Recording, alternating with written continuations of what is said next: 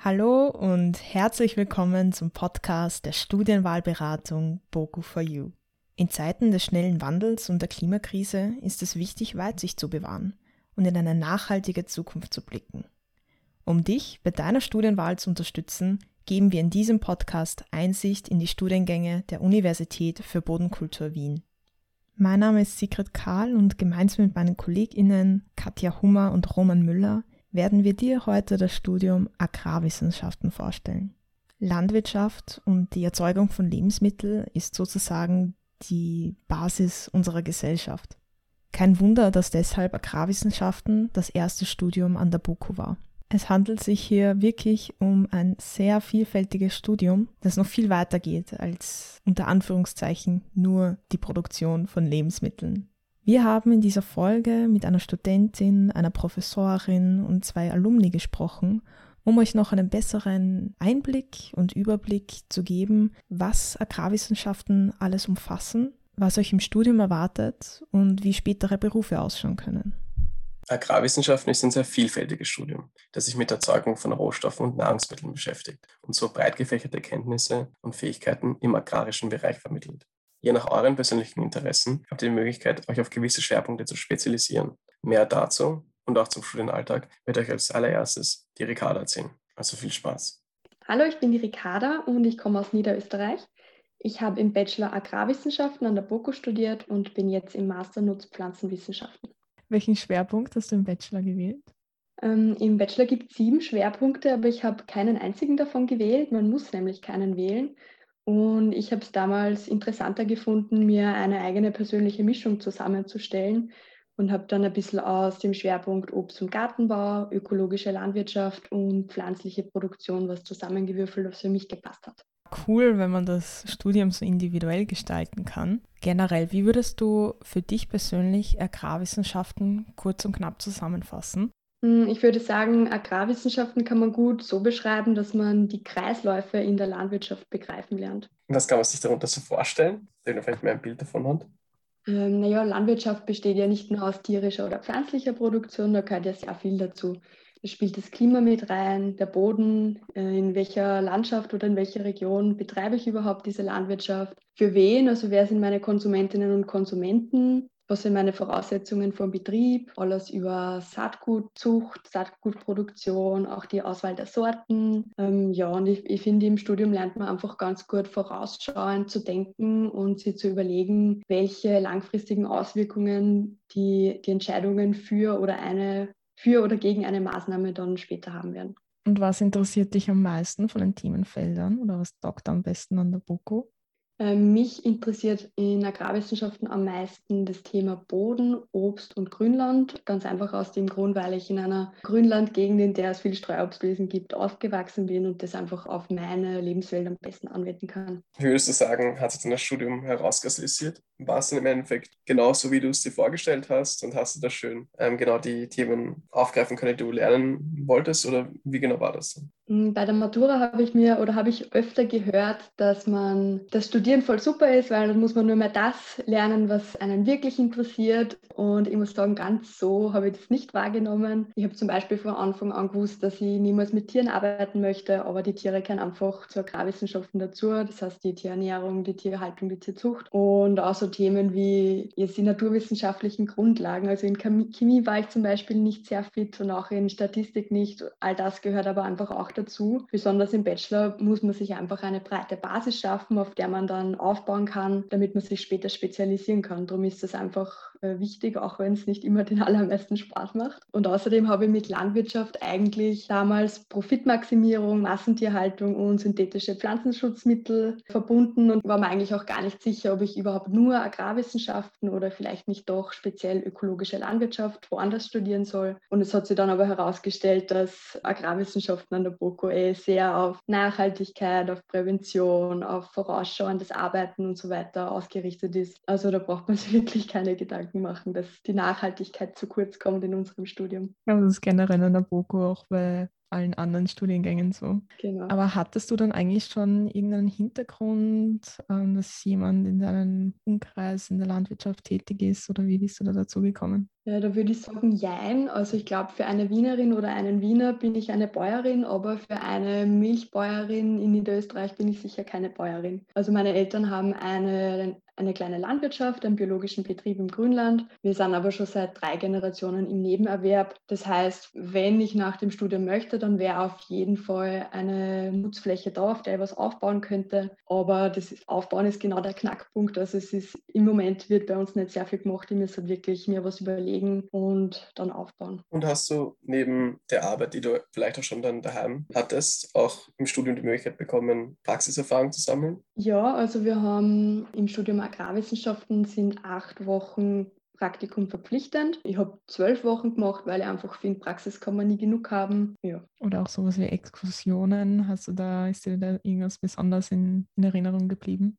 Ja, Exkursionen muss man zwischen zwei und vier machen. Kommt darauf an, für welche man sich entscheidet. Die sind nicht ganz gleich gewichtet. Da gibt es einen Pool, aus dem man sich aussuchen kann. Das war eigentlich sehr interessant. Und auch bei den Übungen gibt es einen Pool, aus dem man auswählen kann. Da macht man dann zwischen fünf und acht Lehrveranstaltungen, je nachdem, wofür man sich entscheidet. Und die Übungen habe ich eigentlich sehr cool gefunden. Wir haben nämlich an der BOKO auch zwei Versuchswirtschaften. Eine in Groß-Enzersdorf, da wird der Ackerbau betrieben. Und in Jedlersdorf Jedlersdorf ist der Obstbauversuchgarten. Dort in Jedlersdorf habe ich zwei sehr coole Übungen gemacht. Das eine war Vermehrung und Obstschnitt und das kann ich wirklich jedes Jahr anwenden. Also jedes Jahr, wenn ich im Winter bei uns die Obstbäume schneide, dann erinnere ich mich gerne an diese Lehrveranstaltung zurück, weil es einfach wirklich sinnvoll war und auch total lustig, weil man einfach in einer relativ kleinen Gruppe zusammenarbeitet und da kommt die gerade auch nicht zu kurz.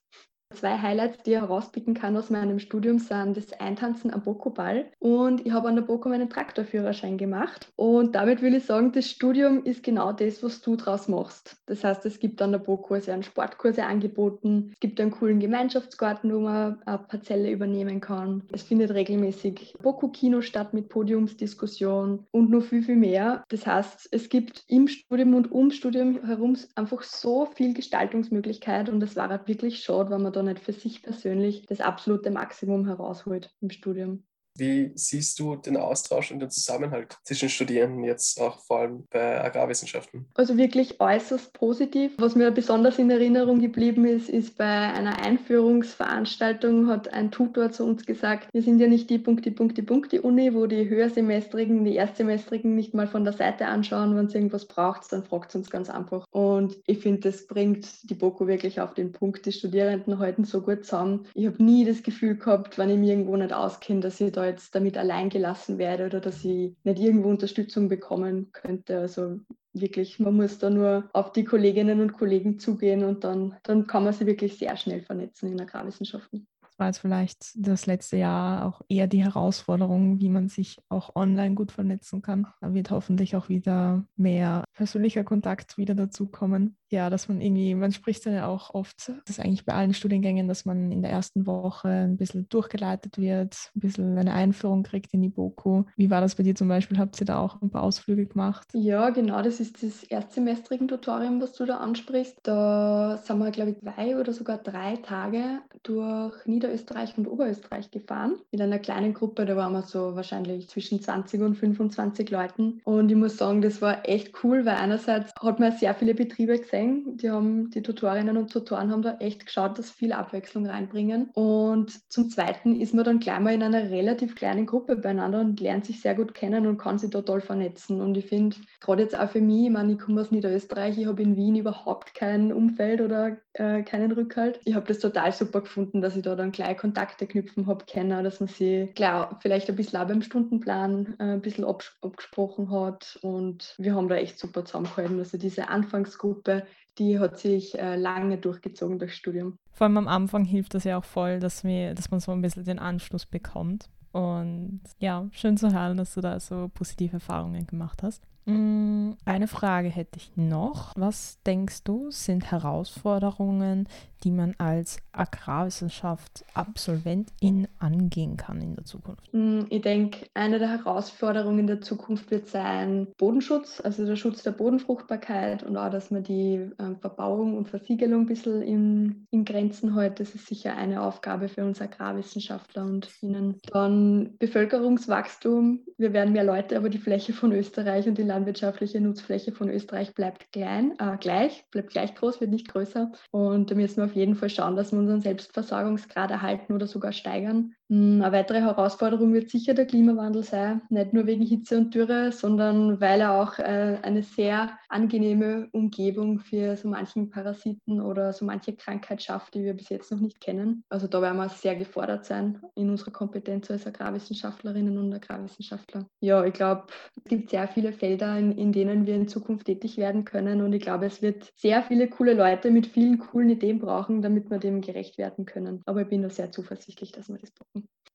Ja, ich hoffe, dass sich durch die Einblicke auch die, die zuhören, noch mehr Lust auf das Studium bekommen. Wenn jetzt Leute überlegen, AW anzufangen an der BOKU, was würdest du denen vielleicht noch mit auf den Weg mitgeben? Man braucht auf keinen Fall Vorwissen, man braucht auf keinen Fall einen eigenen Betrieb oder irgendeinen Hintergrund in der Landwirtschaft. Aber es wäre vielleicht ganz gut, einen Bezug zur Landwirtschaft herzustellen. Das kann man aber auch nur während dem Studium machen. Also ihr könnt einen Verein beitreten, einer Jugendorganisation, könnt irgendwo vielleicht nur einen Kurs machen während der Seminarbeit Bäuerin oder im LFI, ihr könnt Urlaub am Bauernhof machen, wufen gehen. Ja, vernetzt euch einfach ganz gut, vor allem dann, wenn ihr auch wirklich mit der Landwirtschaft zusammenarbeiten wollt und vielleicht nicht irgendwo in einem Büro sitzen, wo ihr eh mit kannst tun habt, dann ist es echt super, wenn man wenn man ein bisschen weiß, wie der ländliche Raum tickt und wenn man da vielleicht schon ein paar Connections hat. Es ist auch sicher von Vorteil, wenn man Menschen mag.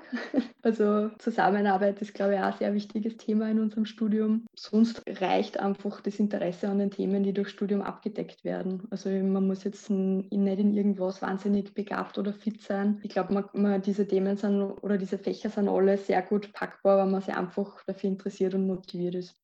Wir haben jetzt schon einige Einblicke von Ricarda in das Studium der Agrarwissenschaften bekommen, aber wollten noch mehr darüber erfahren, welche Herausforderungen auf AW-Studierende zukommen und wie sie damit umgehen können. Dafür haben wir mit Sigrid Steinkellner gesprochen. Sie ist Professorin für landwirtschaftlichen Pflanzenschutz und begleitet auch das Programm des Studiums Agrarwissenschaften. Zudem ist sie stellvertretende Departmentleiterin für Nutzpflanzenwissenschaften. Sie hat selbst in der BOKU studiert und sich dann im Bereich Phytopathologie spezialisiert. Schlussendlich ist sie dann in der Forschung gelandet und beschäftigt sich in ihrer Arbeit mit Pflanzenkrankheiten. Sie sind ja auch am Institut für Pflanzenschutz tätig. Was sind dort momentan Ihre aktuellen Schwerpunkte und an welchen Projekten arbeiten Sie da momentan? Wie schaut das dann aus? Also Pflanzenschutz ist ja ein riesiges Gebiet. Das umfasst ja praktisch alles von Pflanzenkrankheiten, das heißt Viren, Bakterien, Pilze, die da in Frage kommen, tierische Schädlinge, Unkräuter. Alles das wird bei uns abgearbeitet. Ich selber habe so meinen persönlichen Forschungsschwerpunkt im Bereich von pflanzenpathogenen Pilzen. In erster Linie sind das Bodenpilze. Äh, wir arbeiten momentan zum Beispiel an einem großen Projekt in Zusammenarbeit mit der Landwirtschaftskammer und mit verschiedenen Landwirten, wo es um Krankheiten bei Knoblauch geht. Wir arbeiten unter anderem auch an einem gemeinsamen Projekt mit Kolleginnen aus Slowenien, wo wir uns Bodenbehandlungsvarianten, also eigentlich mikrobielle Substanzen, die man hier im Pflanzenschutz einsetzen kann, wo wir uns anschauen, inwieweit sich das hier auf den Boden auswirkt, inwieweit es hier zu einer Veränderung auf der Biodiversität im Boden kommt, also der Mikroorganismenvielfalt in dem Fall im Boden und inwieweit wir hier Pflanzenschutzerfolge erzielen können durch solche Substanzen. Wir arbeiten an Zugaben zum Beispiel von organischen Substanzen wie Kompost oder Biokohle, um äh, zu sehen, inwieweit solche Substanzen vielleicht dazu beitragen können, Pflanzen gesunder zu erhalten. Das heißt, unser Schwerpunkt in der Forschung liegt hier nicht im chemischen Pflanzenschutz, was man ganz gerne mit Pflanzenschutz assoziiert. Das ist natürlich ein Teil in der Lehre. In der Forschung setzen wir aber auf alternative Maßnahmen. Es gibt äh, bei uns auch ähm, Gruppen, die arbeiten zum Beispiel an einem ganz aktuellen Schädling zurzeit. Das ist der Rüben, der Brüssler, der gerade den Zuckerrübenanbau extrem in Schach hält. Wir haben auch äh, eine Forschungsgruppe bei mir am Institut. Und da geht es darum, inwieweit sich Biokontrollorganismen, in dem Fall Nützlinge, äh, möglicherweise durch den Klimawandel verändern. Das heißt, inwieweit sie ihre Lebensweise, ihre Entwicklung verändern, vielleicht weniger häufig oder intensiv vermehren aufgrund des Klimawandels und dadurch vielleicht nicht mehr in der Form effizient wirken können in der biologischen Kontrolle. Oder vielleicht auch in die andere Richtung. Also das sind Forschungsprojekte, die bei uns starten und, oder die bei uns laufen. Und es gibt auch Untersuchungen beispielsweise, wo es darum geht, welche Alternativen gibt es in Zukunft, falls Glyphosat auch wirklich in der Landwirtschaft verboten werden sollte. Also die Palette ist riesig. Einerseits einerseits im angewandten Bereich und auf der anderen Seite geht es dann aber auch in Bereiche hinein, wo wir in der Grundlagenforschung arbeiten, wo wir uns äh, anschauen, inwieweit bestimmte Mechanismen in der Pflanze auf molekularer Ebene angeschalten werden, wenn man hier zum Beispiel mit äh, biologischen Kontrollorganismen arbeitet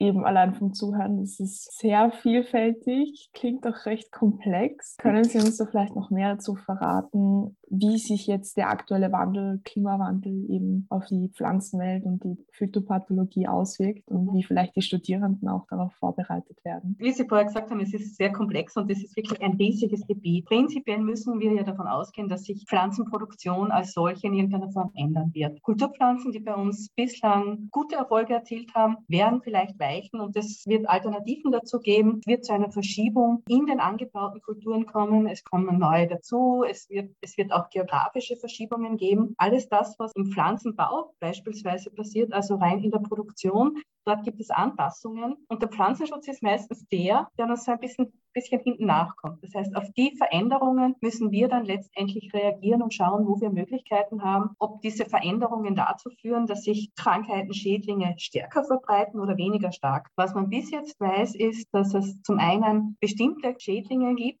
die sich stärker vermehren, wo man davon ausgeht, gehen kann, dass sie wahrscheinlich häufiger vorkommen werden, mehr Probleme mit sich bringen. Das haben wir vor allem bei verschiedenen tierischen Schädlingen. Auf der anderen Seite gibt es aber auch durchaus gute Nachrichten. Das heißt, durch den Klimawandel kann es auch durchaus sein, dass bestimmte Krankheiten weniger stark auftreten. Beispielsweise Pilzkrankheiten, weil die meisten Pilzkrankheiten vielfach eher feuchtere Bedingungen lieben. Das ist so die große Annahme. Was wir jetzt allerdings alle nicht wissen, ist die Variante, was heißt denn das eigentlich, wenn sich diese Klimabedingungen insofern ändern, dass wir nicht nur eine Erwärmung haben, sondern wir haben ja auch immer wieder Phasen drinnen, feuriges Frühjahr, gutes Beispiel. Da ist es dann kühler, dann wird es wieder plötzlich heiß. Das heißt, wir haben so Temperatursprünge drinnen und unberechenbare Witterungssituationen, wo wir noch nicht im Detail wissen, wie sich das wirklich auf die Nutz- und Schadorganismen in Zukunft auswirken wird. Das heißt, das Thema bleibt riesig komplex, wird viele, viele Ansätze geben, auch in der Zukunft, und es wird uns mit Sicherheit nicht fad werden. Eine Frage hätte ich da auch noch dazu. Also ist die Forschung dann meistens eher reaktiv oder können da auch präventive Maßnahmen gesetzt werden, um den Pflanzen einen besseren Schutz zu bieten oder besser zu schützen? Ähm, viele Ansätze im Pflanzenschutz arbeiten ja auf dem Konzept des integrierten Pflanzenschutzes, wie das so schön heißt. Das ist ein sehr, sehr alter Begriff. Aber die Idee äh, auch eines modernen, zeitgemäßen Pflanzenschutzes ist eigentlich immer die, dass man zuerst versucht, alles das auszunutzen, was irgendwie vorbeugend geht. Das heißt, das beginnt bei den Kulturmaßnahmen, das beginnt bei Bearbeitungsvarianten, das beginnt bei Sortenwahl. Alles das versucht man zu kombinieren. Das heißt, in erster Linie mal vorbeugend arbeiten, präventiv Konzepte entwickeln und nur dann, wenn es keine anderen Möglichkeiten gibt, dann erst der direkte Einsatz von chemischen Substanzen, Biokontrollorganismen, alles das, was sonst noch möglich ist mechanische Maßnahmen, da gibt es ja verschiedene äh, Zugänge. Aber es ist in, in all, auf alle Fälle ein Konzept, das hier entwickelt wird oder wie man Pflanzenschutz heute lebt, ist, dass man wirklich versucht, verschiedene Bausteine, verschiedene Werkzeuge zu, zu kombinieren, um dadurch mehr oder weniger die, die, die optimalen Pflanzenschutzerfolge zu erzielen. Und würden Sie meinen, dass Agrarwissenschaften da auch nachhaltig und zukunftsfähig deren Studierende auf solche Herausforderungen vorbereitet? Jedenfalls, also jedenfalls. Also ich bin der Meinung, dass Agrarwissenschaften ja eines der Kernstudien überhaupt ist oder auch eine der Kernwissenschaften. Ohne Agrarwissenschaften können alle anderen Lebensbereiche nicht das machen, was sie derzeit tun. Weil irgendjemand muss sich zuerst einmal darum kümmern, dass wir alle was zu essen haben. Und wenn wir das haben, dann können wir auch uns auch um andere Dinge kümmern. Das heißt, Agrarwissenschaften, denke ich, sind schon ein sehr, sehr zentrales Thema. Wir versuchen unsere Studierenden sehr gut darauf vorzubereiten. Das heißt, wir bauen hier schon auf auf dem klassischen BOKU-Konzept. Das heißt Technik, Naturwissenschaften, Sozial- und Wirtschaftswissenschaften. Das gehört einfach ganz klar dazu. Wir versuchen hier die Grundlagen dafür zu liefern aus den unterschiedlichsten Bereichen, wenn man das miteinander verknüpft, ich denke, dann hat man ein sehr gutes Werkzeug, um hier auch wirklich zukunftsträchtig in Zukunft arbeiten zu können, um hier Lösungen zu schaffen, weil ich glaube, das wird in Zukunft gefragt sein. Es geht nicht nur darum, Dinge zu erhalten, sondern ich glaube, wir stehen durchaus vor ganz spannenden Herausforderungen. Und unsere Studierenden der Zukunft sind die Studierenden, die dann in Zukunft die Lösungen für die Zukunft schaffen werden. Bereits jetzt arbeiten schon viele BOKO-AbsolventInnen und natürlich auch Studierende an Lösungen. Um euch noch einen besseren Einblick in die Berufswelt zu geben, haben wir mit zwei Alumni gesprochen. Im Anschluss erzählt euch Cornel Zimmer von seinem beruflichen Werdegang und den damit verbundenen Projekten.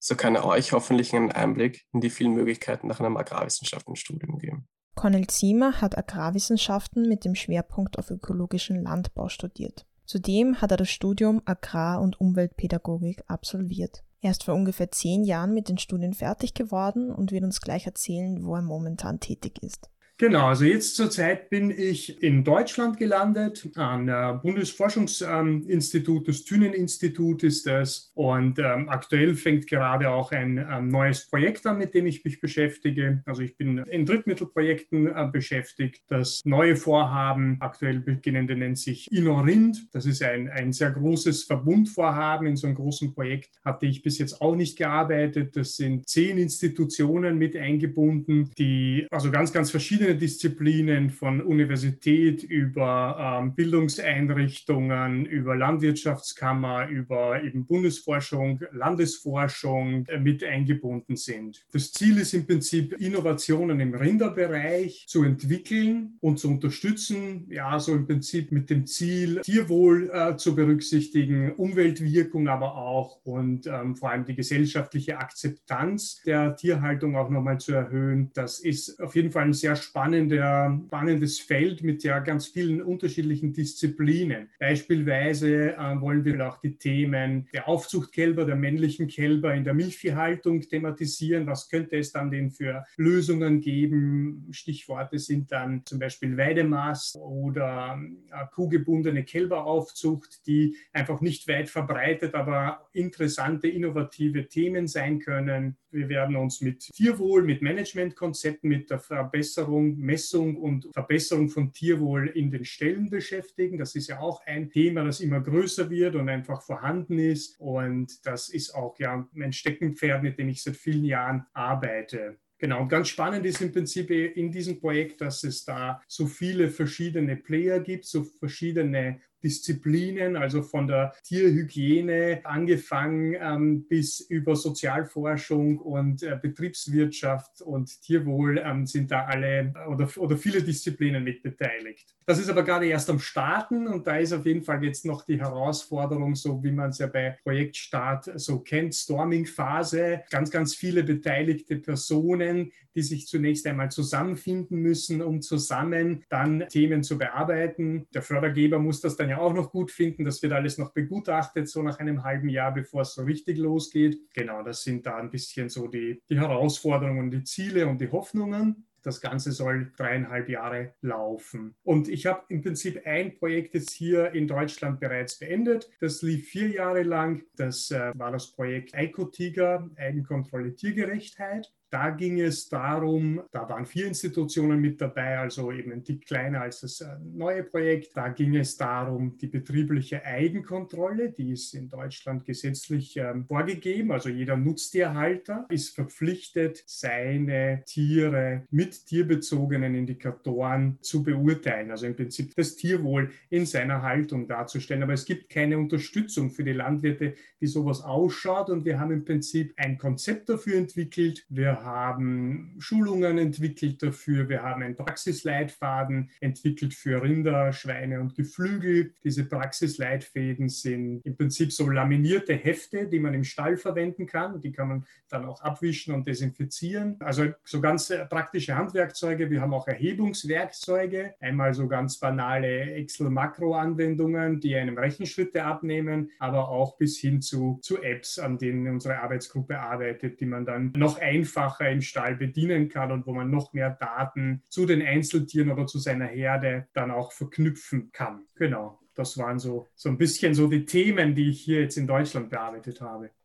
Ja, Sie sprechen davon, mit vielen Akteuren bzw. Stakeholdern im Austausch zu sein. Würden Sie sagen, dass die BOKU Sie gut darauf vorbereitet hat, auf, auf Ihre Berufslaufbahn? Ja, ganz bestimmt. Also ähm, fachinhaltlich würde ich das auf jeden Fall so sehen, dass, dass ich da ganz viel, ganz viel mitbekommen habe, ganz viel gelernt habe. Man muss natürlich sehen, so eine Ausbildung, auch eine universitäre Ausbildung, ist einfach immer so ein gewisses Rüstzeug, was man mitbekommt. Es ist aber auch immer gut, wenn man sich dann weiterbildet beziehungsweise auch weiterentwickelt in jedem Projekt oder in jedem Arbeitsfeld, in dem man ist. Und weil Sie ja auch die Kommunikation noch angesprochen hatten, oder das ist is schon so, dass ich mir das ganz bewusst nochmal integriert habe. Also da hat mich vielleicht weniger die BOKU darauf äh, vorbereitet als die Hochschule für Agrar- und Umweltpädagogik. Diese Kommunikationsskills und, und auch meine Mentorin auf der, auf der BOKU und aber dann natürlich auch die einzelnen Arbeitsfelder, in denen ich tätig war. Also gerade diese Kommunikation und Wissenstransfer, das sind so ganz wesentliche Bereiche, die ich mir so gefunden und gesucht habe, die mir auch ähm, Spaß machen. Da muss man schon noch schauen, dass man ergänzende Skills noch bekommt. Du hast ja auch in Deutschland und in Österreich gearbeitet. Wie schätzt du denn so die Berufschancen für Agrarwissenschaftsstudierende ein und vor allem gibt es auch internationale Möglichkeiten? Also ich sage mal so, das Studium der Agrarwissenschaften ist schön breit aufgestellt inhaltlich. Das hatte ich immer sehr geschätzt daran. Das heißt, man hat tatsächlich viele Möglichkeiten, in ganz vielen verschiedenen Sparten oder Schwerpunkten tätig zu sein. Aber das ist einmal nur so die Schwerpunkte und andererseits natürlich national, international sehe ich das auch ganz genauso. Man kann im deutschsprachigen Raum, in Österreich, in Deutschland, Schweiz natürlich auch sehr gut arbeiten und natürlich auch im internationalen Bereich kommt man unter. Also wenn man da die Möglichkeit erhält und wenn man da Lust drauf hat, das ist, glaube ich, auch wesentlich, dass man da Interesse hat, dann soll man das machen. Bereichert und, und hebt den Horizont. Also wie wir gerade gehört haben, ist das Studium der Agrarwissenschaften wirklich sehr breit gefächert. Auch der Beruf von unserem nächsten Gast ist vielfältig. Wir sprechen mit Thomas Maximilian Weber über die Landwirtschaft auf österreichischer und europäischer Ebene. Doch am besten stellt er sich gleich selber vor. Ich bin der Thomas Weber aus der Landwirtschaftskammer Österreich. Seit knapp drei Jahren bin ich jetzt hier in der LKÖ in der Schauflergasse tätig, habe eben Agrarwissenschaften im Bachelor, Agrar- und Ernährungswirtschaft im Master studiert und komme gebürtig, wie man vielleicht dann und wann hört, aus Kärnten.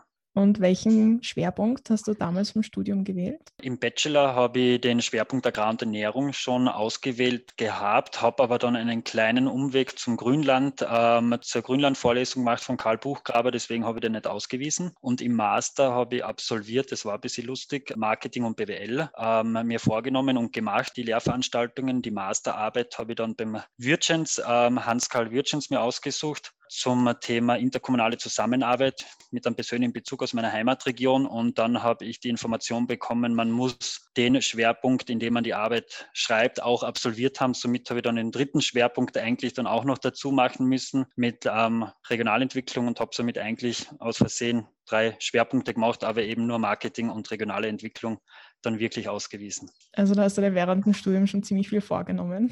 Ja, oder blöd geplant, könnte man es auch sagen. okay. Spiegeln sich diese Schwerpunkte jetzt auch in deiner Arbeit wieder? Also was genau machst du? Was sind da so deine Kernthemen? Ja, mein Kernthema ist eigentlich ein riesiges Thema, die gemeinsame Agrarpolitik. Ich unterstütze da äh, meinen Abteilungsleiter, gerade jetzt in den ganzen Verhandlungen, sowohl Richtung COPA, unserer europäischen Dachorganisation aller agrarischen Interessensvertretungen, auch Richtung Europäisches Parlament, Simone Schmidbauer, Alexander Bernhuber und Richtung BMLRT liefern wir auch für den Rat Inputs, um eben gerade die aktuell in der heißen Phase befindliche GAP-Diskussion im Sinne der österreichischen Bäuerinnen und Bauern mit zu beeinflussen und auch die nationalen GAP-Strategieplan, der schon seit über einem Jahr im Laufen ist, am Ende des Jahres gereicht werden soll bei der Kommission. Koordiniere eben in diesem nationalen Prozess die neuen Landeslandwirtschaftskammern mit ihren Inputs und natürlich der Green Deal ist auch an uns nicht vorbeigegangen. Vor allem die Farm-to-Fork-Strategie, natürlich eng mit der GAP verbunden, liegt auch meistens auf meinem Schreibtisch. Ja, das umfasst ja auch extrem viele Bereiche. Hast du da das Gefühl gehabt, hat dir die BOKU da die richtigen Skills und Know-how mitgegeben, um all diese Bereiche abzudecken, noch mit den verschiedensten Leuten da das umsetzen zu können, die Pläne, die ihr ausarbeitet? Ja, ich fühle mich tatsächlich sehr gut vorbereitet, also vor allem, weil der Bachelor doch noch breit angelegt ist, wo man die Produktionsthemen in meinem Fall drinnen hat, nachdem ich gerade Ernährungswirtschaft gemacht hat, habe ich ja im Master dann näher so die Tiefe vom Pflanzenbau und von der Tierhaltung mitbekommen. Da war das ein nützliches Rüstzeug aus dem Bachelor. Ähm, natürlich dann die ganze politische und Kommunikationsvertiefung ähm, vom Master ist auch super wichtig und spannend. Gerade die Agrarpolitik eben für die GAP natürlich ganz besonders, aber auch die ähm, Berechnung der Prämien und so weiter, die mit den BWL-Kenntnissen einhergeht. Also ich finde, das ist schon ein gutes, umfassendes Wissen mit einem elterlichen landwirtschaftlichen Betrieb. Gott sei Dank im Hintergrund rundet das alles gut ab. Aktuelle wissenschaftliche Erkenntnisse auch mit anderen Institutionen wie Raum bei Gumpenstein, wo teilweise Forschende ja auf der BOK unterrichten. Das finde ich wahnsinnig super. Das einzig Kleine, was mir abgegangen ist, aber ich denke, das ist gerade in der LKÖ und vielleicht im Landwirtschaftsministerium ein Thema, ist ein juristisches Verständnis, ein bisschen tiefer gehendes. Das hätte mir vielleicht noch mehr geholfen, weil ich glaube, meine Tätigkeit besteht zu 30, 40 Prozent aus Lesen von Verordnungen. War das auch bereits im Studium etwas und auch jetzt im Berufsleben, diese Vielfältigkeit? Ist es das, was dir gut gefällt? Na, definitiv, dass man wirklich eben überall irgendwo einen Ansatzpunkt hat ähm, bei Themen, die aufkommen, sei es jetzt Pflanzenschutz oder Nitrataktionsprogramm, Biodiversität, die Weiterentwicklung, Weidehaltung im Bio. Also überall hat man da verschiedenste Basiswissen aus Bachelor-Lehrveranstaltungen, vor allem in meinem Fall, ähm, auf die gut zurückgreifen kann und weiß, was da relevant und zu beachten ist. Da hilft es wahnsinnig gut weiter. Und auch, dass der Master schon noch eher in die Breite geht mit den drei, Entschuldigung, mit den vier Möglichkeiten eines Schwerpunktes. Da kann man sich das wirklich individuell noch die Interessen zusammenstückeln. Das hat mir schon sehr gut gefallen. Und du hast jetzt eh schon erwähnt, also die zukünftige gemeinsame Agrarpolitik ist ja top aktuell. Du machst dir die Interessensvertretung für die österreichische Landwirtschaft. Was sind denn da jetzt so die Ziele und Herausforderungen aus österreichischer Sicht? Damit wir es einigermaßen im Rahmen halten, würde ich sagen, es sind einfach die ökonomischen Zwänge, die auf der einen Seite ähm, immer größer werden. Durchschnittliche landwirtschaftliche Einkommen ist nur bei rund der Hälfte von dem der gesamten Wirtschaft, wo es also definitiv noch Handlungsspielraum gibt für die landwirtschaftlichen Betriebe, hier ein besseres Einkommen zu erzielen. Gleichzeitig die gesellschaftlichen Wünsche und Anforderungen an die Landwirtschaft sind auch groß und werden jetzt mit Green Deal und Co. immer größer. Und das bringt uns in gewisser Weise in Zielkonflikte mit eben den drei Säulen der Nachhaltigkeit, Ökonomie, Soziales, Ökologie, alles unter einen Hut zu bekommen. Wenn man jetzt beispielsweise ein Beispiel Tierwohl mehr Laufstelle baut, hat man höhere emittierende Flächen, wo nachher wieder die Ammoniakemission vielleicht steigen könnte.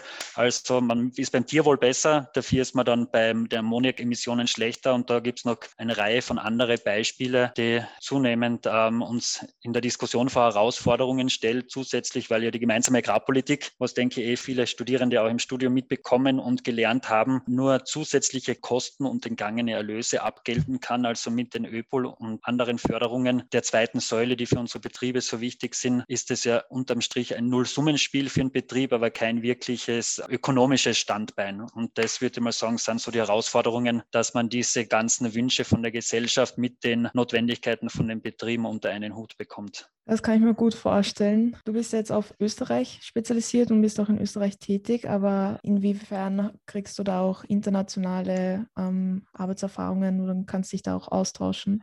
Über die COPA, über unseren Dachverband COPA Koscheka, bin ich immer wieder im Austausch mit ähm, anderen Kollegen. Vor Corona war ja zweimal schon in anderen Mitgliedstaaten bei Tagungen als Referent tätig und man merkt halt schon, dass Österreich in gewisser Weise eine Vorreiter Einzelstellerrolle hat mit dem starken ÖPOL, 40 Prozent der zweiten Säule für Umwelt, auch unsere Ausgleichszulage wurde von der Kommission als sophisticated bezeichnet, dass wir das ganz gut hinbekommen haben. Aber es sind natürlich die Herausforderungen in anderen Mitgliedstaaten komplett anders, vor allem weil die nicht so das, die Möglichkeit der Kofinanzierung haben mit den nationalen Mitteln in der zweiten Säule. Also da können wir uns glücklich schätzen, dass das gewollt wird von unserer Bundesregierung. Aber auch die Landflucht ist natürlich überall ein Thema, dass die Betriebe zusperren, ähm, immer ältere Betriebsleiterinnen und Betriebsleiter und natürlich zu guter Letzt die Handelsabkommen Mercosur und Co., das sind schon Themen, die uns Öster europaweit betreffen. Pflanzenschutzmittelzulassungen, die Masse an Fragestellungen, würde ich sagen, ist schon deckungsgleich mit allen Mitgliedstaaten, mit allen ähm, Organisationen. Österreich hat halt dann und wann kleine Spezialthemen, besonders wenn es um die Bergregion geht, aber im Wesentlichen haben wir da ähnliche Herausforderungen. Ja, also ich glaube, man unterschätzt das oft, wie wichtig und einflussreich eben auch der Agrarsektor ist, wenn man jetzt nicht gerade an der BOKU studiert. Wie würdest du vielleicht auch die Berufschancen von Alumni von Agrarwissenschaften einschätzen? Also ich würde sie tadellos einschätzen. Ich kenne jetzt niemanden von meinem ähm, Umfeld von der Uni, die irgendwie länger Probleme ähm, gehabt hätten, einen Job zu finden. Viele fangen ja schon nebenher zum Arbeiten an, was ich sehr empfehlen kann, wenn man so, keine Ahnung, 10 bis 20 Stunden, vielleicht dann auch neben der Masterarbeit insbesondere dann schon arbeiten anfängt. Also es sind wirklich viele eigentlich nahtlos dann in eine Vollbeschäftigung oder gleich noch ein Studium in einen Job übergegangen. Funktioniert perfekt. Ähm, man merkt es auch, dass jetzt im ganzen Umfeld hier in Wien, es ist leider doch Wien noch der agrarische Wasserkopf unter Anführungszeichen,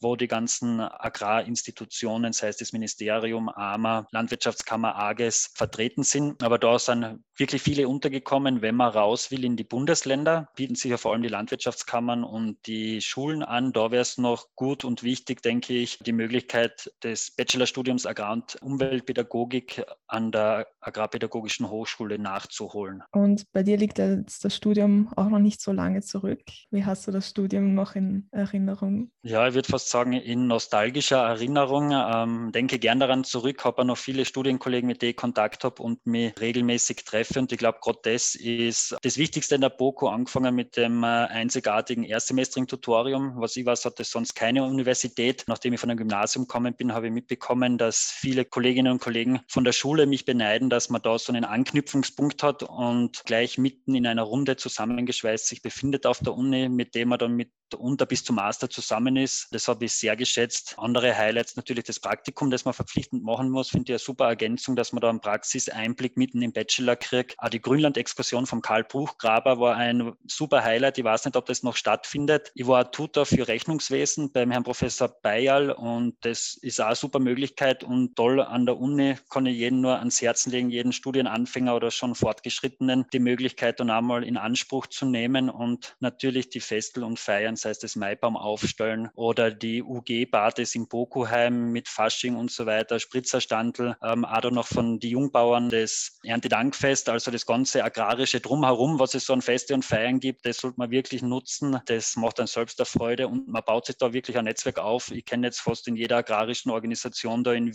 Wien irgendwo ein Studienkolleg, der dort unterkommen ist. Also nutzt das Studentsein und nicht nur das Studieren.